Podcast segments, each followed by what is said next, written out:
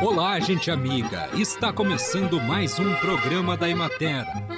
Produzido pela Gerência de Comunicação da Emater do Rio Grande do Sul. Uma instituição vinculada à Secretaria da Agricultura, Pecuária e Desenvolvimento Rural. Com apresentação de Matheus de Oliveira e técnica de José Cabral. A falciforme e a talassemia são as principais. Na maioria dos casos, elas são detectadas no nascimento ou até os seis anos de idade. A anemia falciforme caracteriza-se por apresentar glóbulos vermelhos com forma alterada. Já a talassemia é provocada por um gene que interfere na produção de hemoglobina, fazendo com que os glóbulos vermelhos fiquem menores e com menos hemoglobina que o normal.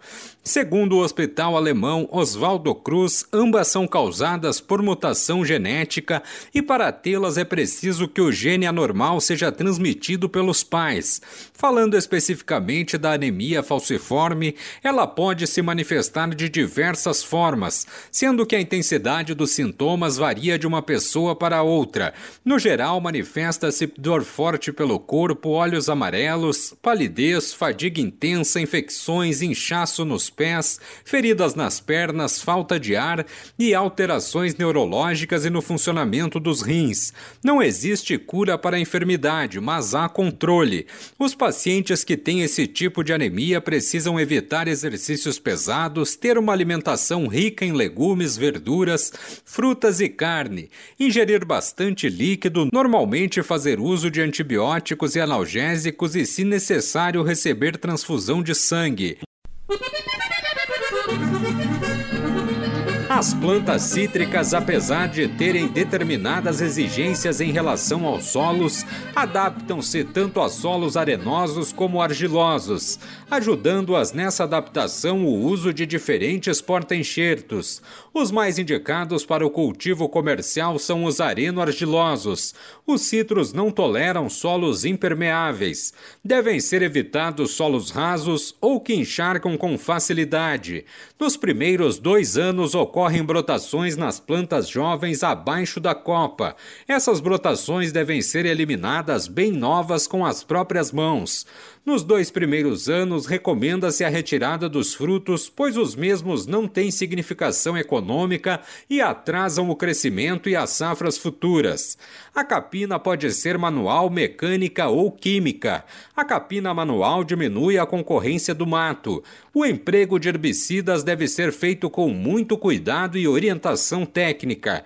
A capina mecânica deve ser feita com grade de discos e roçadeira, em épocas diferentes. Como o retorno do capital é demorado, uma boa prática consiste em plantar culturas intercalares nos primeiros três anos, como feijão, amendoim, fumo, batata doce, inhame, abóbora, melancia, abacaxi, mamão e maracujá. O cultivo intercalar deve ser mantido a uma distância mínima de um metro e meio da laranjeira. Acompanhe agora o panorama agropecuário. A estimativa inicial da área de cultivo de cevada para a safra 2022 é de 36.727 hectares, representando uma elevação de 0,84% em relação à safra anterior. A produtividade estimada é de 2.958 quilos por hectare, com uma produção projetada de 108.638 toneladas.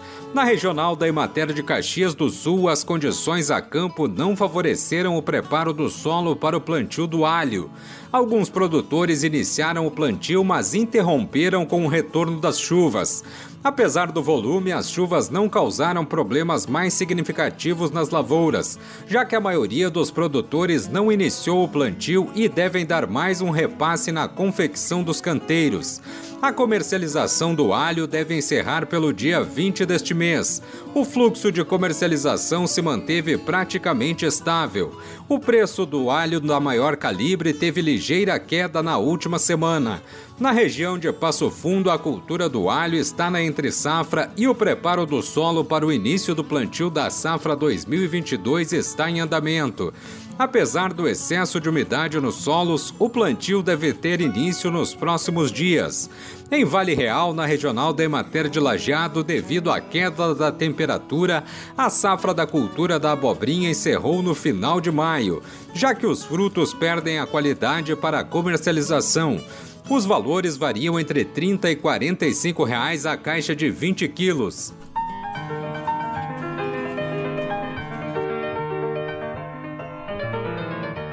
O Rio Grande do Sul deverá colher a maior safra de inverno em 2022, com uma perspectiva de produção total de 5 milhões de toneladas de grãos. Essa é uma estimativa inicial divulgada pela Emater na semana passada, e é sobre isso que fala o diretor técnico da instituição, Alencar Ruggeri. Nós vamos na, na nossa grande cultura, o trigo, certo?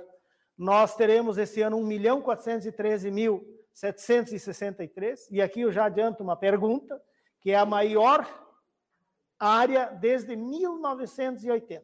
40 anos depois, certo? Então, 1980. Então, assim, 79 foi, foi maior. Mas então vejam, 42 anos depois nós estamos nisso. E aí é fruto do trabalho de todos nós, né? De ter políticas de, de fomento, de organização, de estratégias que constrói e dão esse resultado. É o trabalho. Então a gente tem orgulho de poder estar nesse momento, estar aqui, né, poder ver que é sofrido, mas vale a pena você fazer essa contribuição. Então, teremos aí quase 4 milhões de toneladas. Claro que isso é estimativa em cima de uma coisa que ela não é muito inteligente, que é a média. A distribuição, nós se concentra praticamente aqui na na região norte, quer dizer, Santa Rosa, 209 mil hectares, 358 na de Juí. Frederico, vocês vejam que a, a área física de Frederico é menor. Bagé também tem avançado de forma significativa em relação à área, 159 mil hectares, certo? Nós temos toda a costa leste aqui, que esse ano foi, digamos, esse recorte aqui, certo?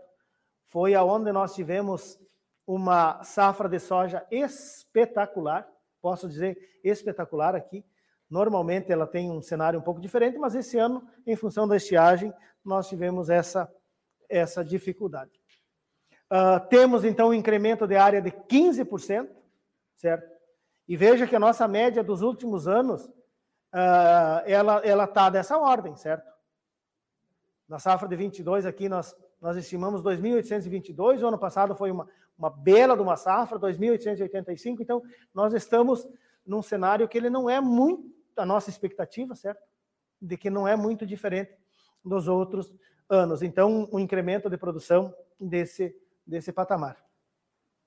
Temos, então, uh, em termos de área, 1 milhão 891 mil hectares esse ano, áreas com fim comercial. Isso é, é bom? Sim, é bom porque nós estamos crescendo, mas em comparação à área que nós temos de verão, nós temos ainda muito a buscar para que a gente possa chegar próximos àqueles 7 milhões de hectares que tem de cobertura. Claro que tem muita coisa que é pastagem, que é outros destinos, que não é o grãos que nós estamos falando nesse momento. Então, uh, a área aqui, nós tivemos esse incremento de, de mais de 200 mil hectares em relação ao ano passado, estimamos aí 5 milhões de toneladas, é uma safra de milho que nos daria um alento, certo?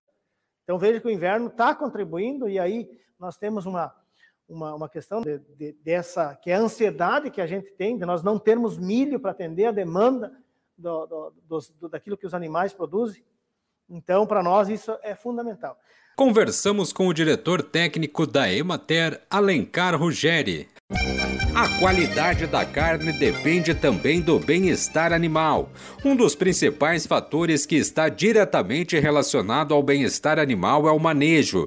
Nos espaços onde são realizados os procedimentos essenciais como vacinação, desverminação, castração e identificação, devem estar bem posicionados de forma a facilitar o acesso dos animais. A equipe de trabalho que trata diretamente com os animais nas propriedades deve receber treinamento sobre a implementação das boas práticas de manejo. Além disso, a presença diária das pessoas responsáveis nos currais de confinamento contribui para a habituação dos animais ao tratador. A apartação, o embarque e o desembarque dos animais devem ser feitos pelos próprios tratadores, desde que devidamente treinados. A condução dos animais até o curral de manejo deve ser sempre realizada com calma e sem gritos, deslocando os animais de preferência ao passo. E assim encerramos mais um programa da Emater. Um bom dia a todos vocês e até amanhã neste mesmo horário.